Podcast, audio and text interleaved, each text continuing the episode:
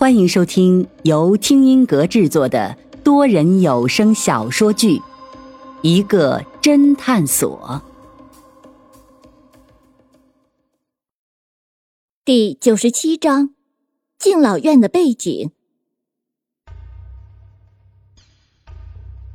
秦璐呆呆的看着徐德明的尸体，突然发疯了一般，冲着云峰三人嚎叫道。你们这些无良的私家侦探，为了得到消息不择手段，居然害死了一个老人。云峰三人现在是百口莫辩，只得忍气吞声。很快，警察便冲了进来，紧接着，云峰三人便被警方带走了。由于出了命案，云峰三人很快便被移交给了刑警队。三个人作为犯罪嫌疑人被暂时拘留起来。当天晚上。三人被分别提审，然后就是一夜漫长的等待。第二天一早，云峰被带到一间办公室，说有人要见他。云峰一进门，看到坐在那里的却是安然、凌霜还有林阳，才稍微松了一口气。安然笑嘻嘻道：“哼，云峰啊，你还真被凌霜说中了，自带柯南光环，你人走到哪里，哪里就会有人死。”云峰哪里还有心情开玩笑？不耐烦道：“现在情况怎么样了？”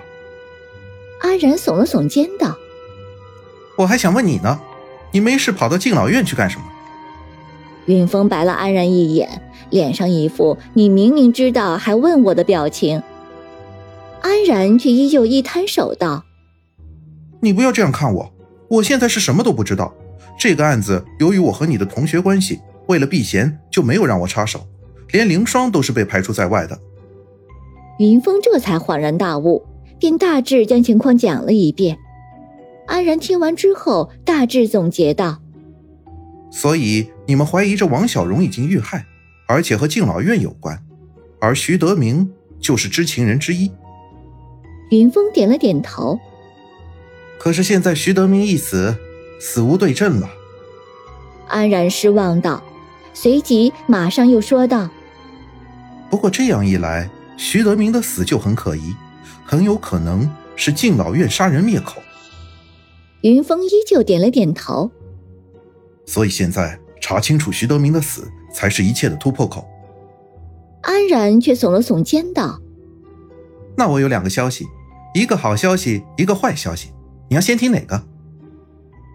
别废话，两个消息一起说。”好消息就是徐德明的死基本上和你们无关，坏消息就是徐德明的死基本上和敬老院也无关，因为现在基本上已经查清徐德明的死是死于意外。意外？云峰低头沉吟了一下，突然骂道：“妈的，我就知道会是这个结果。”一边的林阳微微不满道：“安然，你刚才不是还说什么情况都不知道吗？”安然得意道：“谁叫我人缘好？虽然我被排除不能插手此案，但是打听打听还是可以的。”林霜这时也开口道：“我那边也打听到一点消息。你看，人缘好的不止我一个。经过法医鉴定，徐德明的尸体内含有少量的酒精，这是导致他癫痫发作的罪魁祸首。徐德明喝酒了？不是。”是吃了巧克力，巧克力，酒心巧克力。林阳马上醒悟过来。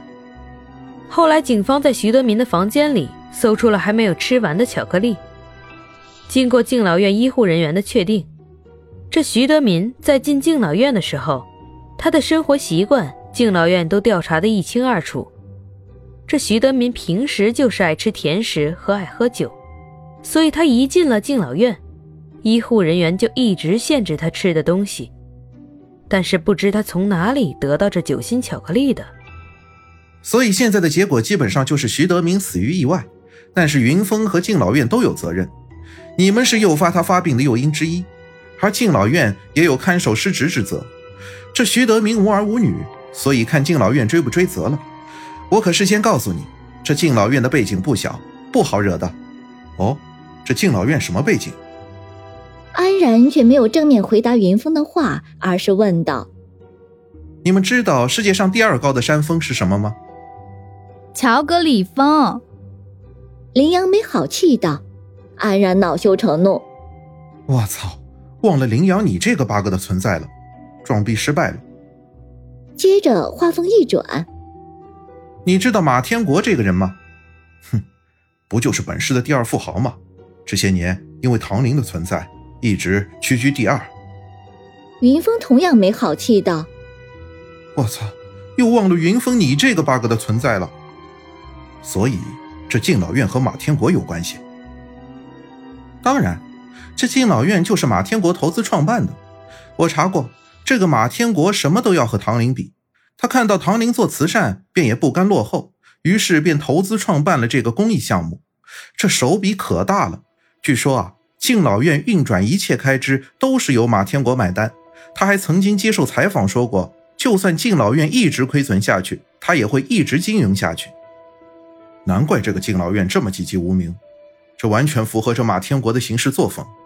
他这个人和唐林恰恰相反，一直都是行事低调，闷声发大财。这些年据说也做了不少善事，但是却都没有被媒体曝光。而且他现在的财富很有可能已经超过了唐林，但是他却不承认而已。所以现在就看马天国追不追究了。不过从你们说的这个人的脾气来看，我觉得他多半会选择息事宁人。林阳一脸乐观。敬老院追不追责我不知道，但是你们有一项罪名一定会成立的。安然板着脸道：“什么？做假证，假冒警察。”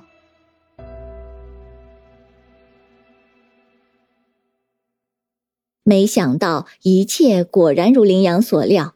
敬老院选择了息事宁人，当天下午，云峰三人就被放了出来。三人回到了一个侦探所，马上召开了会议。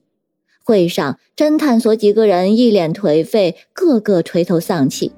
现在不光王小荣没有找到，而貌似唯一的知情人徐德民也意外身亡，而敬老院对此又闭口不谈。现在云峰三人肯定被敬老院列入了黑名单，根本就进不去敬老院查案了。林阳看着大家，高调宣布道：“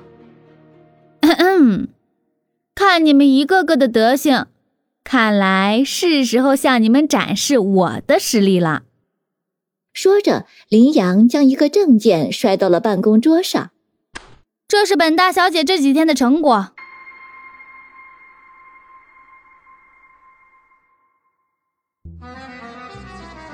听众朋友，本集已播讲完毕，欢迎订阅收听，下集精彩继续。